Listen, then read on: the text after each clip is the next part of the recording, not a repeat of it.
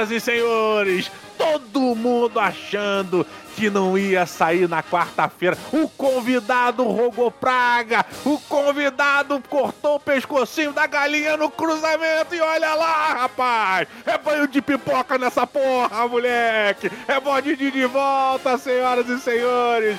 Eu sou o Diogo Braga, o Didi Braguinha, e estou aqui com um convidado, o cara que prepara as melhores listas da internet brasileira, o senhor Mr. Top, Mr. Top do Brasil, senhoras e senhores, Fabrício do Aftermath! É com muita emoção que eu digo que eu fico satisfeito Porra nenhuma. de saber que o senhor está jogando aí. Toda quarta-feira jogando o seu podcast no ar. Olha aí. Tá aí é uma aí. que você tá cobrindo, eu estou muito feliz. Olha, porque eu me lembro, seu Fabrício, jamais esquecerei você agorando essa porra na primeira Não, vez que eu não, eu não agorei. Eu falei que eu queria ver sair. Eu, eu- pô, eu tô feliz, cara. Tô triste não, velho. Tô Porra, feliz, não, eu tô pô. Tô feliz contigo, pô. Aqui é amizade, porra. Ah, Pô, eu Porra, fiquei com feliz toda quarta-feira. Mas quando você falou, não, vou botar toda quarta-feira. Cara, eu fiquei sério. Porque você falou isso pra mim olhando na minha cara numa calçada da Tijuca.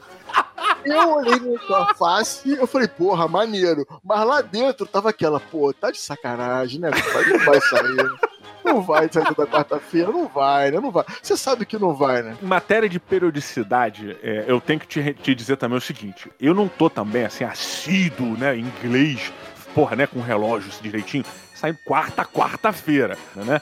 E falando em periodicidade ainda, e mantendo essa, essa periodicidade inglesa, não podemos deixar aqui de falar do senhor Fabrício e de suas publicações no Aftermath no YouTube, que estão lá religiosamente sendo publicadas semanalmente mais de uma vez. E principalmente, não podemos deixar de citar aqui o maravilhoso episódio Conselhos Lúdicos que o Fabrício quinzenalmente publica, simplesmente respondendo às suas maiores e piores dúvidas. Uma ideia que eu vou botar uma, transcrever aqui em palavras uma última dúvida que o Fabrício teve que responder lá no Conselhos Lúdicos, que foi: Querido Fabrício, como lidar com o jogador que está fedendo na mesa? O que, que tu falou, cara, na dele? Cara, olha só, eu acho que é o seguinte: existe uma diferença entre feder, CC, sacou? É suor, Aham. e tá cagado. Pô, que- vou, te- vou ser bem sincero. Muita gente sai do trabalho, vai jogar. O cara trabalhou o dia inteiro, vai estar tá suadinho. Nem todo mundo trabalha no ar-condicionado. Não é necessariamente fedor, é um cheiro de usado, né? Exatamente, eu sou um cara que transpiro pra cacete. Meu desodorante é pica das galáxias, porque tem que ser, maluco. Porque senão já fico com os Smurfs chorando rapidinho. Porra, que Então, merda agora, maluco. Fabrício. Porra, tu me Então, fez cara. imaginar eu passando a pica das galáxias no teu sovaco. Poderíamos dizer que é um rolão, né? Ah, o rolão de Thanos. Meu irmão, então eu tenho que. Todo mundo trabalhou. Pô, eu já fui. Teve uma vez que eu fui jogar numa, numa loja. Eu tinha acabado de sair de uma obra, cara. Eu tava com reboco na cabeça, maluco. No couro cabeludo. Saía a poeira da minha parada. Isso é entendível. Mas Aham. cheiro de merda não dá. O cara cagou, mano.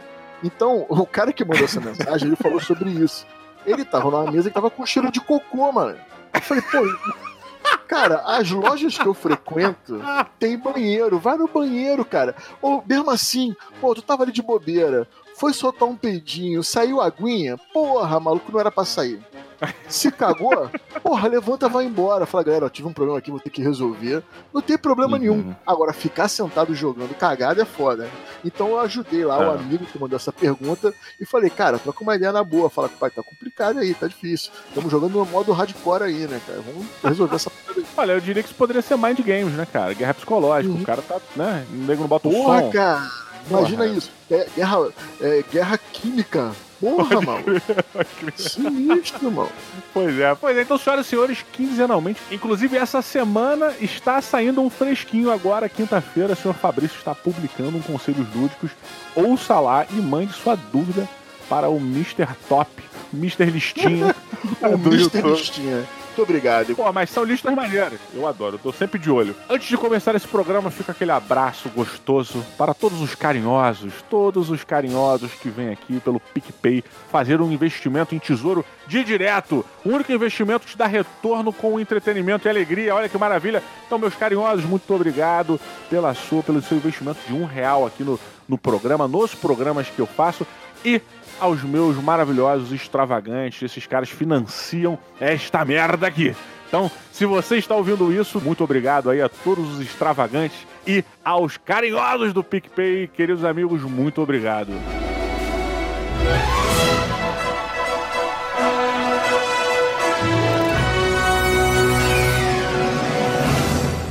Hoje é programa especial, Fabrício. Você está participando do primeiro especial do Bode Dia. Mas também tem que ser, né? Porque vai ser sobre lista, eu sou especialista nisso, pós-graduado. Listar é comigo mesmo. É, cara, e era o, é o único motivo que você aqui. Que você tem as melhores listas que eu já vi. Opa, obrigado. É, todas as outras coisas a gente ignora. Só porque você faz lista, por isso que você tá aqui. Só por isso. Não tem Show de bola. Agora motivo. fiquei emocionado. Que merda. Mas eu chamei Fabrício justamente porque ele é um perito nessa área de fazer listas. O cara tem top da porra toda. E eu falei, porra, vamos agora fazer um top primeiro semestre de 2019. O top 3. Qual foram os melhores três board games que nós jogamos no início desse ano, nessa primeira metade da primeira banda, da banda esquerda da bunda de 2019. Ó, E aí no final do ano a gente faz o top 3 da banda direita da bunda de 2019. e, e antes de você querer julgar o Didi falando que o tema da lista é ruim, já teve gente que me pediu pra fazer top 10 de jogos sem dependência de idioma. Caraca, isso é quase um doutorado. Cara, é. Ó, mas tem muita coisa boa, hein, cara? Tem muita Pô, coisa fa- boa. Fazer uma lista desse tamanho, então, É. tá pertinente, tá aprovado pelo Conselho Nacional de Listas de Jogos de Tabuleiro. Olha aí, o presidente do Conselho Nacional de Lista de Jogos de Tabuleiro está aqui hoje no Board inclusive. É, eu vou passar uma, vou passar uma conta bancária, você tem que pagar uma anuidade. Mas tipo é claro. CREA, CAL, o Conselho de Medicina, então. Vai ser isso aí.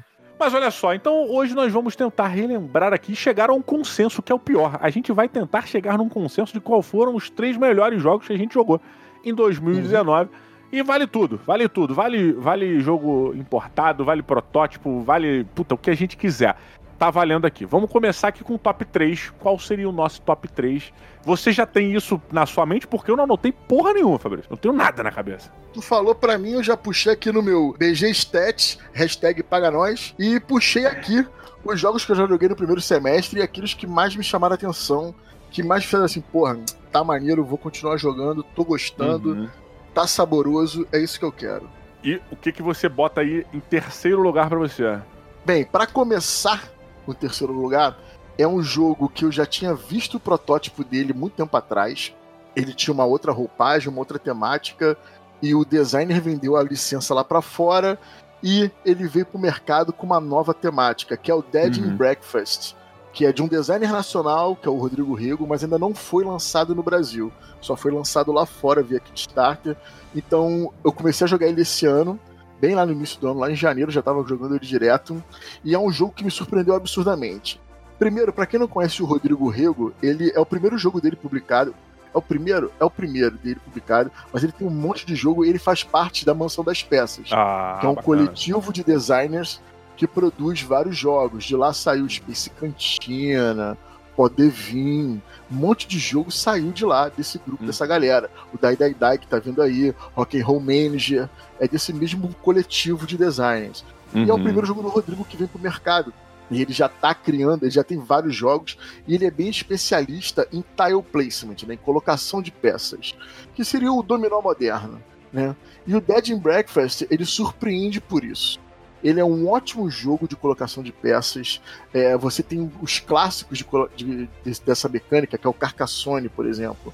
E o Uhum. Dead in Breakfast, ele, ele tá nesse nível de esquema de pontuação, estratégia Porra. de pontuação, estratégia de como você monta. É porque o que que acontece? O Dead in Breakfast, você monta um hotel cheio de Mal fantasmas, né? monstros, né? Mal assombrado.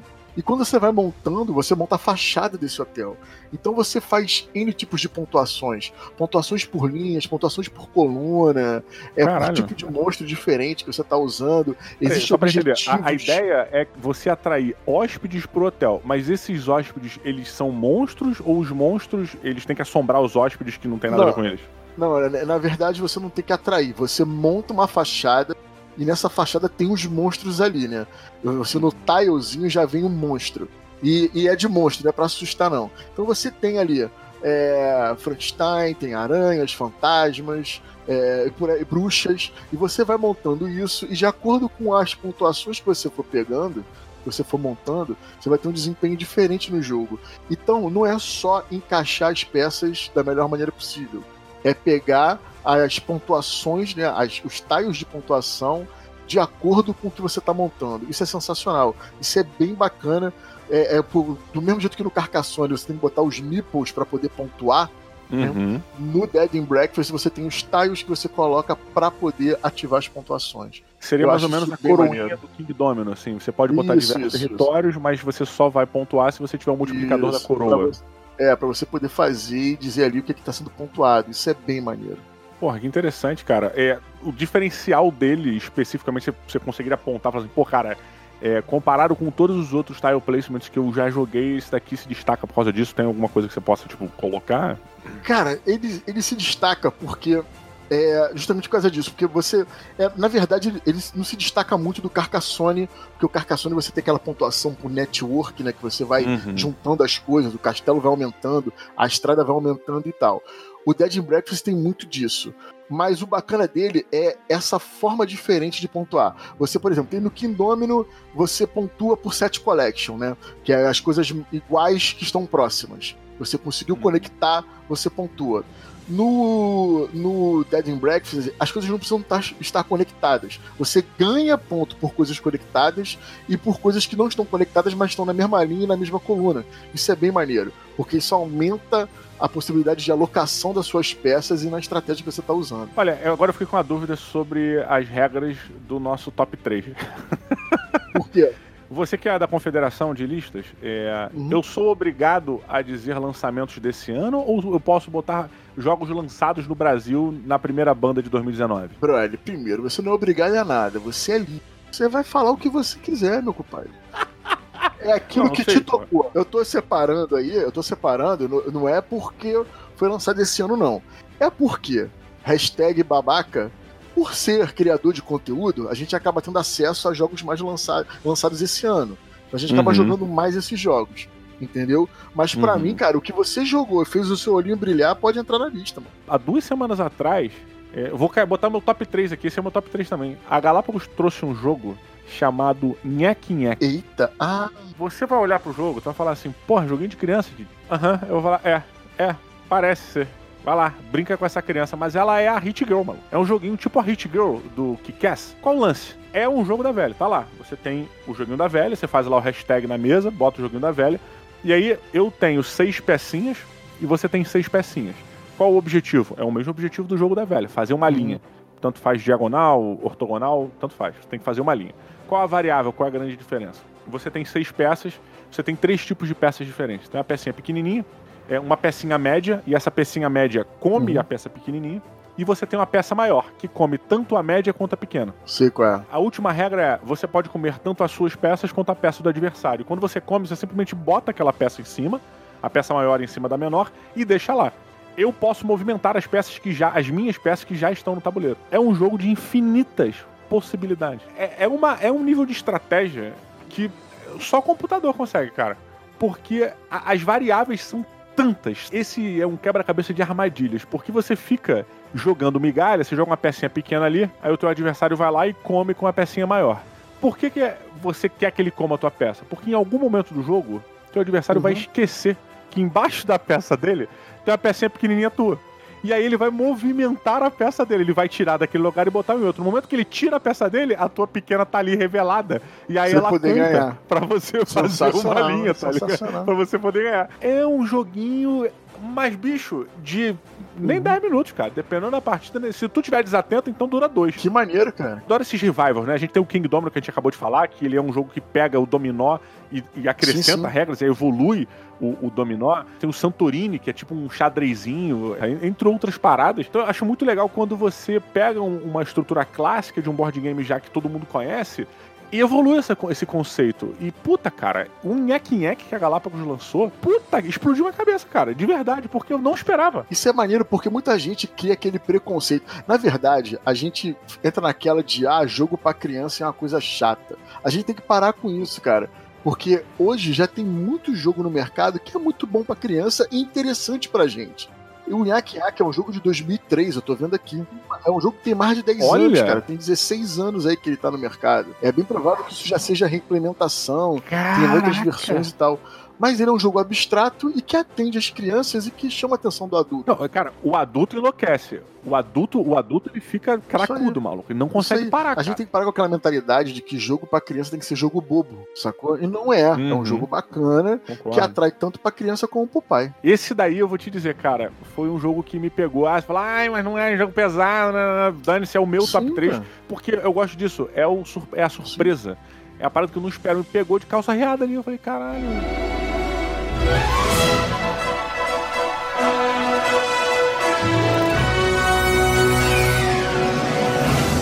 Muito bem, senhor Fabrício. Foi o nosso top 3 e a gente não chegou a porra de consenso nenhum. não, não vai chegar. Eu ah. acho que o consenso vai ser o primeiro, eu acho. E olha que a gente nem conversou sobre isso, hein? Mas eu acho pois que é, o primeiro vai é. rolar um consenso aí. Vamos tentar chegar no consenso no primeiro, uhum. no top 1 ali. Seu top 2. Top 2, Banda da Esquerda de 2019. Cara, que eu gostei bastante.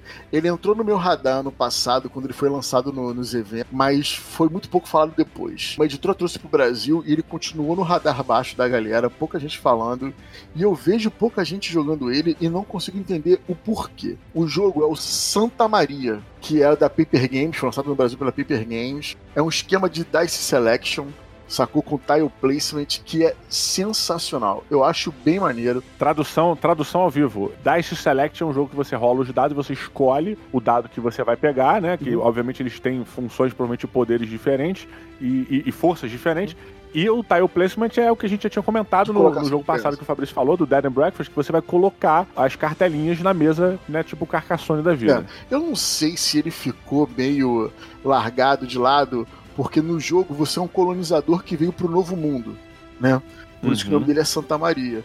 E você tem um terreno que é uma floresta. Santa Maria é uma das caravelas, né? É. Esse jogo, ele deve ter saído um pouco do radar por causa do tema, o que, eu, que para mim eu não acho muito problemático. Aliás, é problemático, né? Mas, enfim. É, você, você é um colonizador e você tem os seus dados e os dados em conjunto da galera. Né? E você vai. Uhum. Esses dados vão ativar as colunas ou linhas da sua terra que você está montando. Isso é bem interessante, porque quando você coloca uma peça no seu tabuleiro, você faz meio que uma sequência de coisas que vão acontecendo. Então, por exemplo. Então, rapidinho, qual o objetivo do jogo? Eu tenho que, que ter a, a, a capitania hereditária mais poderosa? É, é porque vence quem tiver mais prestígio. Você compete por pontos de prestígio, entendeu? Que é os pontos Mas você é um jogo de terra, de, civilização. Você tem que construir a tua cidadezinha, é, teu vilarejo. É, não ali. é civilização. Quem tá acostumado a jogar jogos de civilização. Mas você vai montando uhum. uma vila, vai botando seus territórios. Então você disputa com os outros jogadores esses dados que estão em comuns, você, você disputa as caravelas, os meios de transporte que estão disponíveis para você poder fazer comércio, e você vai montando o seu tabulozinho, tá? E quando você pega um dado, por exemplo, se for o seu dado, você ativa uma linha. Se você for o dado do uhum. pool, você vai ativar uma coluna. E essa ativação é a coluna inteira. Então você vem ativando cada pecinha que você colocou. Ah, então essa primeira peça me dá madeira, essa segunda faz eu rezar pro clero e me dá um de poder militar, e você vai subindo isso no seu track, no seu marcador, de acordo com as ativações uhum. que você uhum. faz. O jogo é bem maneiro, é bem bacana, tá? Ele tem uma versão solo para jogar sozinho. E, e, e eu acho ele bem legal e não vejo ele sendo falado assim direto por Engraçado. que tá por aí. Pois é, e olha só, cara, todo mundo que eu já, já me falou sobre Santa Maria, ou que eu conversei sobre Santa Maria, é, foi unânime, cara. Porque todos adoraram a porra do jogo. Inclusive, recentemente, tava lá na Game of Boards, lá no Rio, beijo pra galera lá da Game of Boards, e encontrei com o Studart, cara, aleatoriamente. Tava lá, e aí o Studart chegou, eu falei, caralho, ele, pô, qual é, cara, eu vim testar aqui o Santa Maria. Eu falei, porra, que foda, cara. E aí, puta, e ele achou animal, cara. Sim, sim. Pô, podia é até chamar bom. ele pra estar aqui hoje. E ele achou foda também. Então, Sim. assim, é um jogo que engraçado não ter não ter hypado, porque ele é unânime, unânime. A nota dele aqui na Ludopedia tá 8.3 a nota média, cara. Olha que totão de jogo. Isso. A minha nota pra ele no review que eu dei é 8.2, sacou? Ou seja, é aquele jogo que tá Porra. acima dos que eu gosto de jogar, entendeu? Que eu, que eu- que eu peço para que eu pego pra jogar. Eu acho ele bem maneiro, eu gosto bastante dele. É, eu consigo entrar nesse mundinho de ir prevendo a expansão da minha vila pra pegar os tiles, vir encaixando, porque os tiles eles têm duas formas, né? Ele tem uma forma linear com dois espaços e uma forma em L com três espaços. E você precisa encaixar isso no seu, no seu tabuleiro. Então meio que vai rolando um puzzle seu ali. Pra, não, não, não é o desafio de encaixar, mas é um puzzle para você tentar otimizar a utilização dos dados e cumprir os objetivos que tem no jogo. Porque tem objetivo que você vai ganhar mais pontos no final se você conseguir construir uma Aham. vila de tanto por tanto de tamanho, entendeu? Ou só com as peças encaixadas. E ele tá falando aqui que os jogadores têm diferentes habilidades, né? Que é aquela parada Uhum. de poderes, é, poderes individuais. Isso é em cima do que? Você escolhe um personagem? É, na verdade você não escolhe um personagem. Cada tablô tem uma configuração diferente de vila. Então a sua vila vai ser diferente. Hum, né? Ele vem com dois lados. Se eu não me engano, um lado é igual o outro lado é diferente. Então, o poder especial dele não é tão né, diferente assim, né? Esses jogadores com diferentes habilidades não é tão diferente assim. Não é o, o forte do jogo. Não afeta tanto. Não é uma parada assim, Uhum. ah, eu vou me identificar, essa minha vila é uma vila espanhola, essa aqui é uma vila portuguesa. Não, não, não rola Aham. essa parada. É só um setup diferente inicial para justamente você não ter aquele build order, né? De construir as coisas na mesma ordem sempre e já saber Saquei. como se comportar no jogo. Ele me pareceu até, eu vou usar aqui o termo de fazendinha, mas não é fazendinha. Mas ele tem essa coisa de você produzir parada, né? De ter uma economia de certa maneira ali dentro, que você tem que gerenciar a produção de recursos, É, utilizar isso para pontuar. Talvez eu acho que o mais parecido que a gente, a gente já tenha conversado aqui com esse jogo tenha sido o Lagrange. Lagrange. É. é, ele na verdade, ele você quando ativa os dados, o dado passa por cima dos tiles da coluna que você ativou, aí você vai pegando, vai pegar os recursos que aquele tile te dá, né? Se tiver uma fazenda ali, ele vai te Ah, dar tá. trigo. Se tiver é, na verdade, se for uma fazenda que te dá diamante, ele vai te dar diamante, que na verdade não é diamante, é uma pedra azul. É o que? Safira, que é azul, não sei o que é. Porra, agora é diamante. Não, não, na é verdade, na mesa de que a gente joga é Viagra. Dá um Viagra aí. que ele é uma Que pecinha hoje azul. vale mais do que Porra, diamante. tá né, valendo cara? muito mais, né? Então, tem o Viagra, né? Tem a pecinha do Viagra, tem madeira, tem trigo, tem tudo bonitinho. E a gente. E a gente. E ele vai ativando, vai dando essas peças pra você. Então isso é bem maneiro. Então, Eu- na verdade, você, quando rola o dado, você ativa regiões do tabuleiro que produzem coisas específicas. é, exatamente. mais ou menos assim, né? Exatamente, Porra, exatamente. aí.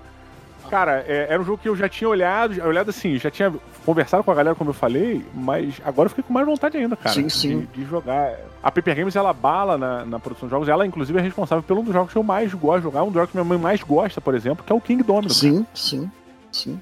King Domino e King Queen Domino, que é o casal real que a gente chama aqui carinhosamente, Maneiro. é sensacional. Ainda não joguei o King Domino. O King Domino ainda não peguei. Joguei só o King Domino e é um jogo que, puta É. merda, cara, adoro. É, a Galápagos chegou até a trazer aí o Scarabia, que seria, eu poderia dizer, até uma pequena é, variação aí do King Domino. Ma- muito bom também, gosto Não, bastante gosto do Scarabia. bastante. Só que eu acho que o, o King Domino, ele é, ele é mais pocket, ele é mais, sabe, mais frenético e Tá. tal. Acaba, no fim das contas, sendo jogos, jogos com propostas é, parecidas, Uhum. mas eles têm a sua, as suas diferenças ali. Na verdade, É, a, ambos- a gente tá muito bem servido de jogo de, cole- de colocação de peças no Brasil, né? A gente tá Verdade. bem servido pra cacete, é só jogo maneiro. Não, não tem porquê de Hum. pegar jogo ruim desse tipo de mecânica. Meu top 2 agora. Eu não vou dar 100% de certeza que ele é meu top 2, não, tá, cara? Mas é um jogo que, primeira vez que eu joguei, ele, ele já deixou, já guardou um lugarzinho no coração. Ele não é, obviamente, desse ano. Ele, mas, mas ele é um jogo que eu joguei esse ano aqui e foi realmente incrível. E até hoje eu busco pessoas para jogar. Que é o Star Wars Rebellion, cara. Eita, mano. Pois é, Star Wars Rebellion é um joguinho para duas, de duas a quatro pessoas, mas eu particularmente acho melhor jogar ele com duas pessoas. Cada um dos lados, cada uma das pessoas controla um dos lados da guerra. Você pode jogar com os rebeldes Sim. ou você pode jogar com o Império, Império Galáctico. E bicho é um joguinho pesado, guerrinha, É. jogo de mili- jogo mili- militar assim, saca? Sim. Bicho, com- quando eu comecei, a primeira vez que eu peguei, eu, eu, achei, eu tinha certeza que o jogo ia ser desequilibrado, desbalanceado. Certeza. Uhum. Porque assim, você tem um puta tabuleiro gigante, com diversos planetas, né, do universo do Star Wars, e aí o, começa o jogo, os rebeldes eles começam botando as peças, de- descendo tropa, descendo nave, né, como começa alocando ali os, as miniaturas dele no tabuleiro. Sim. Depois vai o Império pra colocar. Só que, bicho, você pega as o seu objetivo, achar onde estão os rebeldes, né? Quem joga de Exato. Império, o objetivo é achar Exato. tá a O- base. O Império tem que achar essa base, que ela não tá, ela não é revelada no mapa. Eu sei qual é. Eu jogando o Império, eu sei onde eu coloquei, mas ela fica escondida. Então o Império ele tem que descobrir onde tá e destruir essa base. E o meu é, objetivo, como rebelde, é impedir que isso aconteça, sabe qual é? É, então, e tentar ir sabotando, né? É tentar fudendo o rebelde, fazer o tempo Sim. passar. E, bicho, só que quando começa o jogo, é tão, é tão agressiva a diferença da quantidade de peças iniciais que o Império coloca Uhum. na mesa. Bicho, você coloca ali umas sete peças. Miniatura, tropinha, as sete a dez peças, mais ou menos. Miniaturas. né? Você Uhum. bota soldadinho, você bota trooper, você bota é, é, Snow Speeder, você bota é, X-Wing, Y-Wing, por aí vai. Aí chega a porra do Império, de começo já mete a Estrela da Morte. Sim. E aí, bicho, mas, mas- Fabrício, mas é tanta peça, é tanta peça, Mas- é tanta miniatura que os caras vão colocando no começo do jogo que pela primeira vez que você joga, você se sente sufocado, cara. O cara Sim. foi colocando peça, colocando peça, colocando peça, colocando peça, a, a água foi subindo e eu tava já pica-pau, segurando aquele canudo de bambu lá, respirando embaixo d'água pra abelha não pegar. Meu amigo, que eu, eu falei, Sim. "Imposs- é impossível esse jogo ser equilibrado. Não tem como. A diferença é 5 pra 1, cara, quase. Eu não, eu não sei se Mas- é exatamente 5 pra 1, mas é muita coisa, cara. Mas vem cá, você jogou de qual lado? Você jogou de sempre rebelde? como rebelde. Sempre como rebelde. Tá. Eu nunca joguei esse jogo como império. É, mas aí que eu vou te falar, tem mó galera que fala que é desbalanceado pros rebeldes, tá ligado nisso, né? Pois é. Que é mais fácil ganhar de rebelde, não. Eu vou te- eu já eu, eu curto bastante o Rebellion, pra mim é o melhor jogo do cenário de, de Star Wars. Eu Uhum. gosto absurdamente dele. E eu gosto justamente por causa dessa parada que tu acabou de falar agora. Quem assiste Star Wars fica sufocado com o Império, brother. Total. O jogo, ele vende isso. Uhum. Tu fica assim, tu olha pra tudo que é lado. É Storm, Stormtrooper, cara. É o Império em tudo que é lugar. Tu não consegue fazer nada, maluco. E o jogo vende essa parada, né? Você, como, como rebelde, está sempre a um fio de perder o jogo, porque o cara tá passando do teu lado, o cara tu fica, puta, o cara tá do lado da porra do planeta, ele já descobriu que merda não. E você não pode se. E você não pode expressar. Você não pode mostrar pro cara que você tá nervoso porque ele tá chegando do lado ou que ele tá direcionando. E qual, qual a diferença? O, o Império, então, tem uma massa pra poder lutar contra você, uma massa, né? Bucha de canhão pra caralho, tropa pra cacete, nave pra cacete, dinheiro pra cacete. E você é a Polônia ali na Segunda Guerra Mundial, bicho. Tentando Sim, segurar sim. a Alemanha ali nos primeiros momentos. E tá, o que, que tu vai fazer? Como é que tu, como é que tu equipara isso? E o lance é que a estratégia do- dos rebeldes é uma estratégia de sabotagem, tipo a França na Segunda Guerra. É sabotagem, é ficar, porra, impedindo fornecimento. Escaramuça, né? Total, total. Você fica tentando quebrar os caras com os seus líderes, né? Você tem os líderezinhos que vão, vão cumprir as missões que você pede. E aí esses líderes têm uns poderizinhos interessantes, as missões são diferentes, você tem os objetivos que são legais. E aí entra a grande porra da estratégia. Porque assim, se você pegar um cara do Império que é qualquer nota, um maluco que não vai se preocupar com estratégia nenhuma, que vai olhar aquele jogo e vai botar na mesa achando que, porra, a quantidade ali é impossível dele perder, porque isso acontece, a galera vê aquela massa de, de tropas e fica. Ah, Vou ganhar perder. pela quantidade, né? Não vai Exato. rolar isso. Se a pessoa, se o cara não puser estratégia ali, se for um líderzinho qualquer, um player qualquer que tá jogando, não vai ganhar. Não vai ganhar mesmo. Não porque, vai. porra, o maluco que vai sentar no Rebelde, desde a primeira rodada, ele já tá no desespero apitando no máximo. Então ele Sim, vai sim. estar focado pra caralho em estratégia, em, em, porra, contendo, prevendo o movimento, pensando mais à frente. O cara do Rebelde, ele é obrigado desde a primeira rodada a pensar assim. E o maluco do, do, do Império, ele tá mais à vontade. Então acaba desbalanceando em cima dessa pressão. E quando chega do mid pro endgame, do meio pro final do jogo, Aí o maluco do, do Império, ele começa a tremer nas bases, que ele não tá achando a Claro. porra da base, ele tá Tá ficando acabando o nervoso, jogo. tá acabando o jogo, o cara do Rebelde tá começando a ganhar confiança. Aí entra uma outra parada importante. A base rebelde ela pode mudar, como acontece nos filmes. Você pode sair de um planeta e fazer sua base em outro local, né? O que, se não fosse isso, seria impossível você vencer. E, bicho, que jogo bom, cara. Que jogo bom, meu irmão. Porque toma lá da cá, tu começa, puta, tu começa a ficar por um fio, e aí depois tu consegue conectar duas coisinhas ali, ele vem um pouco pro teu lado ali, você, porra, toma um espacinho que você não tinha antes, e o cara vem tomando tudo, o Império vem cavando tudo por trás de você, e você fugindo ele no teu cangote, e cheirando, fala, caralho, maluco, e de repente, fim do jogo, você... que jogão, Tu dá bicho. aquele brief, né, cara? Porra, que jogão. Caralho, que acabou, jogão. acabou, Tanto acabou. assim, é um jogo que eu adoro, É mas pra eu jogar, eu como eu gosto de jogar só com Rebelde, cara, eu não é um jogo que eu jogo a qualquer momento não, porque eu preciso estar disposto, preciso estar naquela vibe. Porra, eu adoro. Eu sei que não é desse ano, mas bicho, pra mim é quem gosta de jogo de, de guerra, jogo militar, né, de, de guerrinha, puta, Sim. fabuloso, fabuloso, fabuloso. E ele também é uma boa opção pra quem é de fora do hobby e curte, e curte Star Wars. Ah, ele é um perfeito. jogo pesado, mas ele, ele pega todo o universo Star Wars, né? Uhum. Ele, ele te dá a visão macro do, do, do universo. Uhum, né? Você não tá ali. Tem, tem vários jogos que são nave contra nave, é, esquadrão contra esquadrão e por aí vai. Uhum. O Star Wars Rebellion te dá essa visão macro. Eu me lembro que na Comic Con XP vendeu absurdamente no stand da Galápagos, porque tinha muito fã da série que não conhecia o jogo, via lá e ficava louco com aquilo. E Olha, nem acreditava que era em português, sabe qual E é? a quantidade de Caraca, miniatura não- que tem. Exatamente, São, cara, eu cara. não sei se chega a centenas, mas é mu... meu irmão, é muita miniatura. É Só de muita- Estrela da é Morte muita tem miniatura. quatro. Quatro ou três, eu acho. Mini Estrela da É, Morte. porque ela, é, se eu não me engano, ela é em construção e ela é finalizada. Pois é, exatamente. Tem Ele esses dois momentos, né? Cara, É. é. Porra, cara, bicho, é um jogo que me surpreendeu de uma maneira muito boa e se tornou um top meu de jogos militares. Eu gosto muito de jogo de guerra, gosto muito de jogo militar. Hoje em dia, o meu jogo militar favorito é o Memoir 44, pela sua simplicidade, Show. principalmente.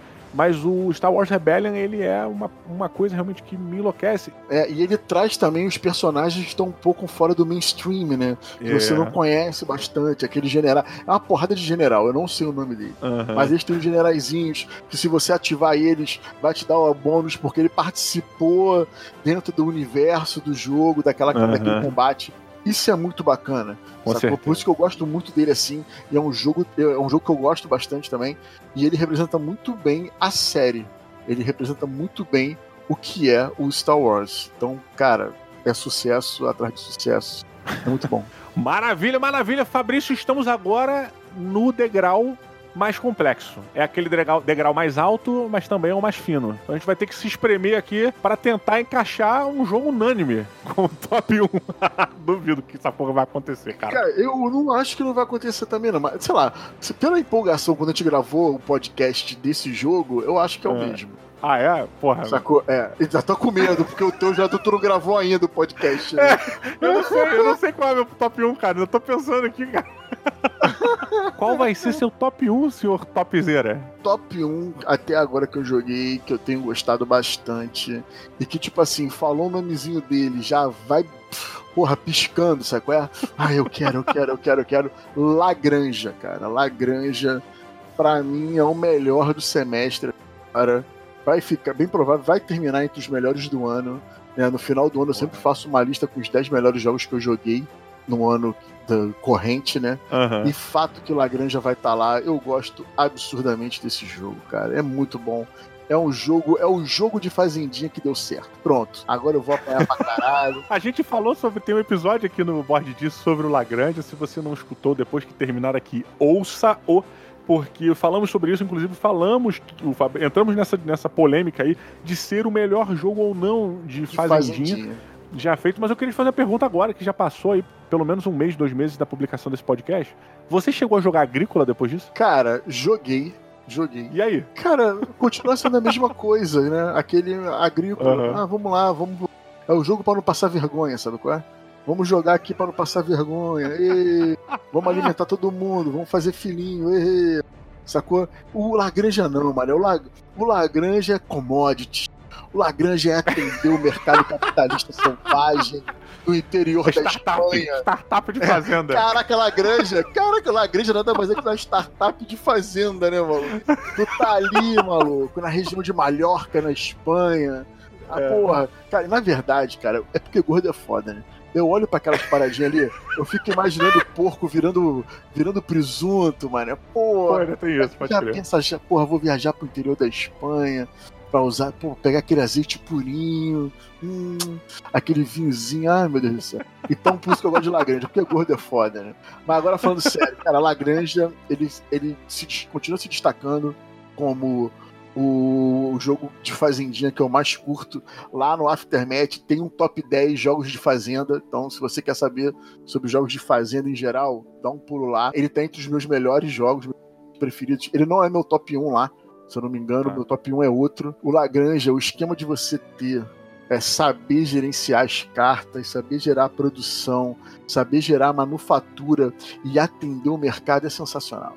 A gente, eu não vou falar muito não, para tu poder ver o, o podcast, ouvir o podcast que a gente gravou aqui sobre o Lagrange, uhum. mas é isso. Foi excelente. É um jogo que ele sai daquele mundinho só de fabricar ah, eu sou um fazendeiro, eu planto, eu colho, eu entrego. Não, você tem que produzir, fazer a manufatura, pegar os contratos, atender lá as entregas, dominar o mercado central da cidadezinha com as suas barracas. Isso é sensacional. Olha, cara, eu vou te dizer que você me, me deixou muito tentado a concordar com você no Lagrange, porque aí a escada, né, ficaria certinha ali com porra, o melhor jogo do primeiro semestre que a gente jogou. E eu não tiro nada do que você falou, realmente eu concordo com tudo que você colocou. Lagrange é um jogo espetacular, já dissemos isso muita coisa no podcast, mas eu queria trazer aqui também um jogo que eu joguei esse semestre e me marcou muito, principalmente, cara, porque na verdade, agora me veio até um segundo jogo, um terceiro jogo para trazer. Vou manter aqui o que eu tinha pensado. É um jogo que, primeiro, ele,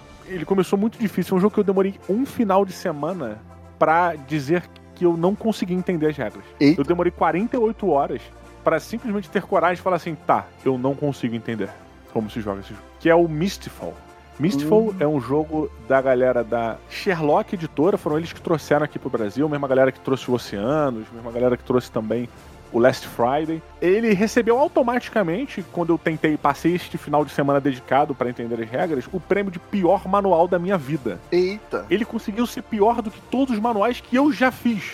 Pô, vamos fazer um, vou fazer um top 10 pior manual no canal. Porra, então, perfeito. Aí, cara, na boa. Mistfall vai entrar bonito ali para disputar o topo. Porque é bizarro, cara. O Mistfall é bizarro de ruim.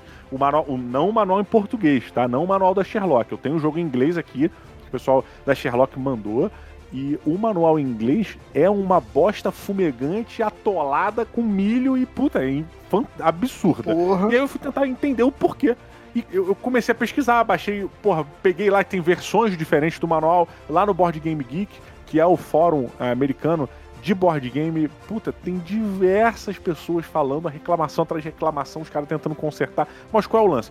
O jogo ele não é um jogo que o manual foi em inglês. Se não me engano, o manual é em polonês, alguma coisa assim. É porque ele não foi criado, ele não foi criado em língua nem germânica, francesa ou inglesa, né? É daquela Pois é, cara. É. Tem um monte de jogo que é criado na Polônia, na Rússia, na uhum. Finlândia que quando vem para cá, meu irmão, é a tradução da tradução, é um abraço. Porra, e foi exatamente o caso. Se eu não me engano, ele é um jogo polonês, eu não sei nem falar o nome do maluco, só se eu consigo, eu consigo falar o sobrenome dele mal e porcamente, que é Kubak. É, e o cara é Blazej Kubak. O cara fez o manual em polonês, se eu não me engano, depois o nego foi lá e traduziu pro inglês. Tem uns erros assim, porcos, mas de, de, estrutura. E aí depois você vê que na, no design mesmo do jogo tem uns defeitos que para economizar dinheiro, sacolé, os caras usam mesmo tile para coisas que não tem nada a ver no centro do jogo, confunde pra caralho. Tem umas coisas que são muito complexas assim, mas que você quando começa a olhar com um pouco mais de carinho, você entende o porquê. E aí tu fala assim, porra, DJ, mas tu tá trazendo um jogo cheio de defeito pro top 1. Eu falo, tô, cara. Porque o mais surpreendente é, mesmo com esse manual bosta, mesmo com problema de, de design ali, e eu acho que não foi do game designer, foi do designer da produtora que pegou, da editora que pegou para poder imprimir o jogo. Uhum. É, ele pensou em economizar. Qual o lance? Os, mesmo com isso que eu falei, o jogo ele é fabuloso, cara. O jogo ele é, é muito bom. né? 100% cooperativo, onde é um RPG. Você tem o seu personagem, toda, todo mundo tem seu personagem, você tem a ficha dele lá, e aí você fica comprando carta, tem um deck, tem deck building também nele, uhum. e você fica, é, vai lá lutando contra a mesa para tentar superar os obstáculos e cumprir a missão, a quest que tem lá para você fazer.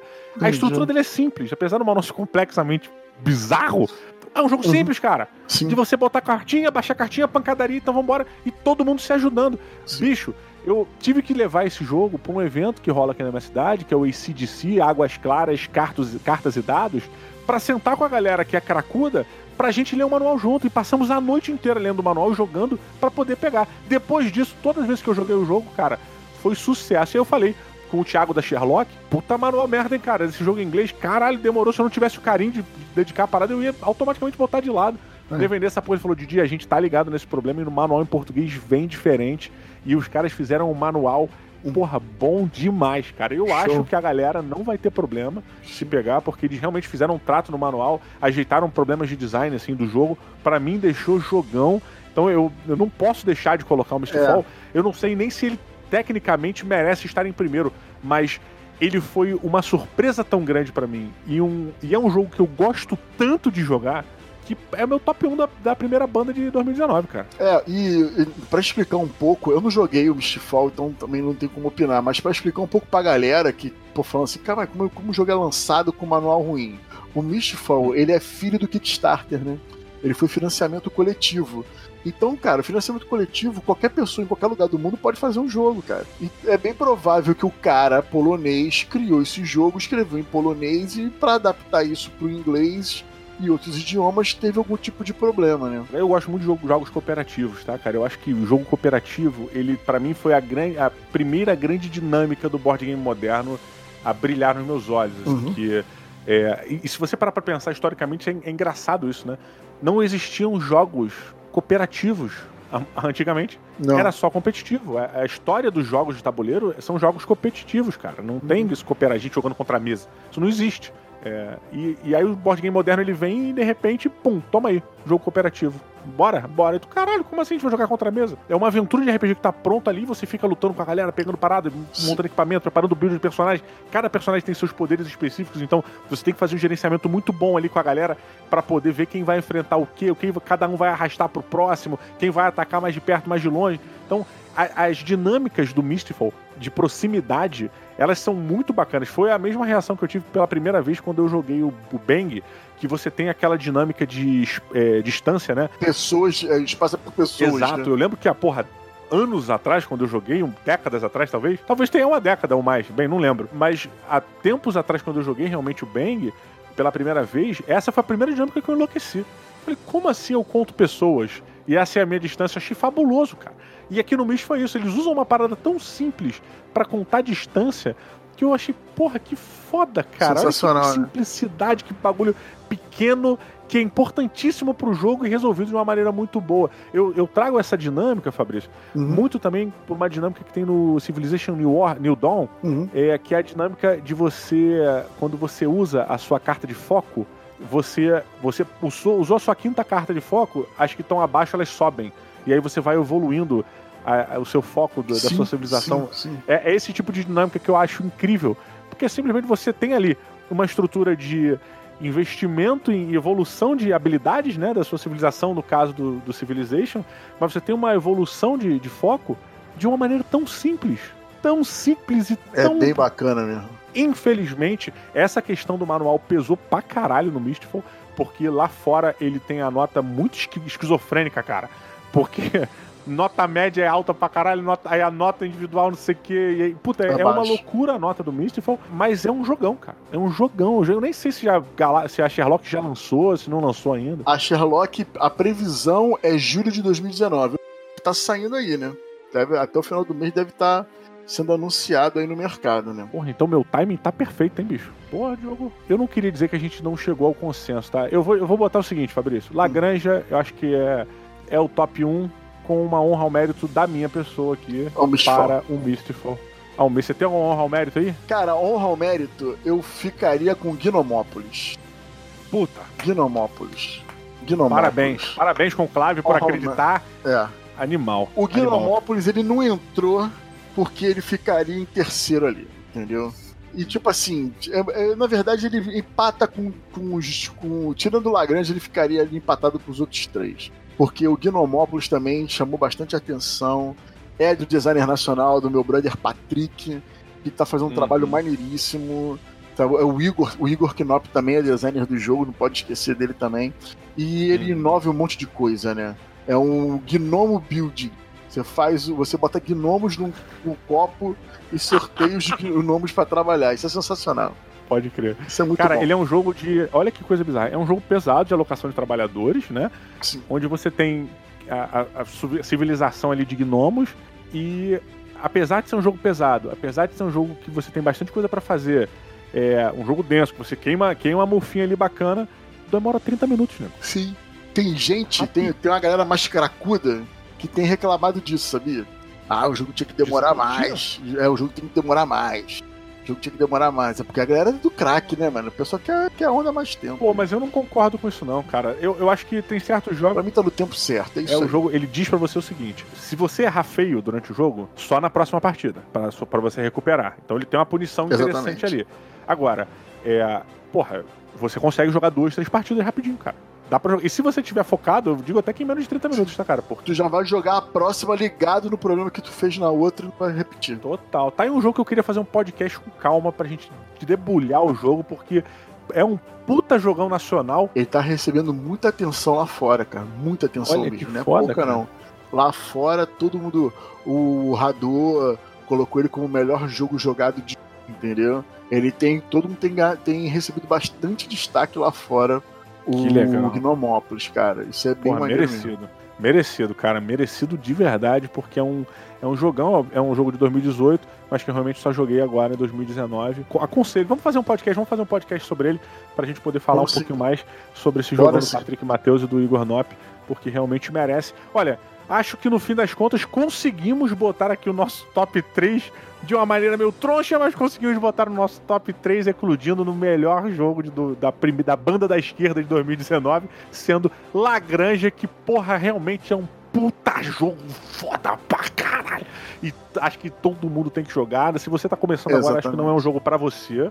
Acho que você tem que, né, ter um, uma Não, não, jornadinha. não é, não aí. é, não é. Se você tiver começando, tem jogos mais suaves pra você começar a entrar. O Lagrange ele já põe uma galerinha ali já.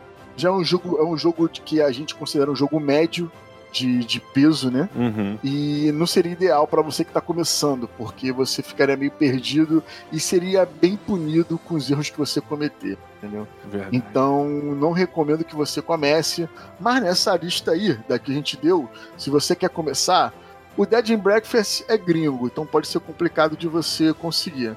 Mas tem o Iac, tem o Santa Maria. Santa Maria ele é levinho ali, não é leve, não, é- não chega a ser médio.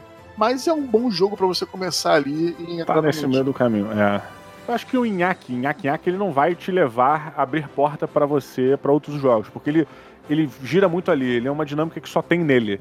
Não tem como você. Você não vai ver isso em outros Não, jogos não com a facilidade como você veria com Santa Maria, você tem coisa, essa dinâmica. Eu, apesar de indicar pra caralho Inhaque Inhaque, eu acho que o Santa Maria, se você que tá começando, quer ousar, Quer usar Santa Maria? se você quer ousadia, você tem que ouvir o, é o Conselhos Lúdicos do Fabrício, que está indo ao ar agora esta quinta-feira, porque estamos chegando no final deste programa, mais um incrível programa. Fabrício, deixo o meu muito obrigado para você.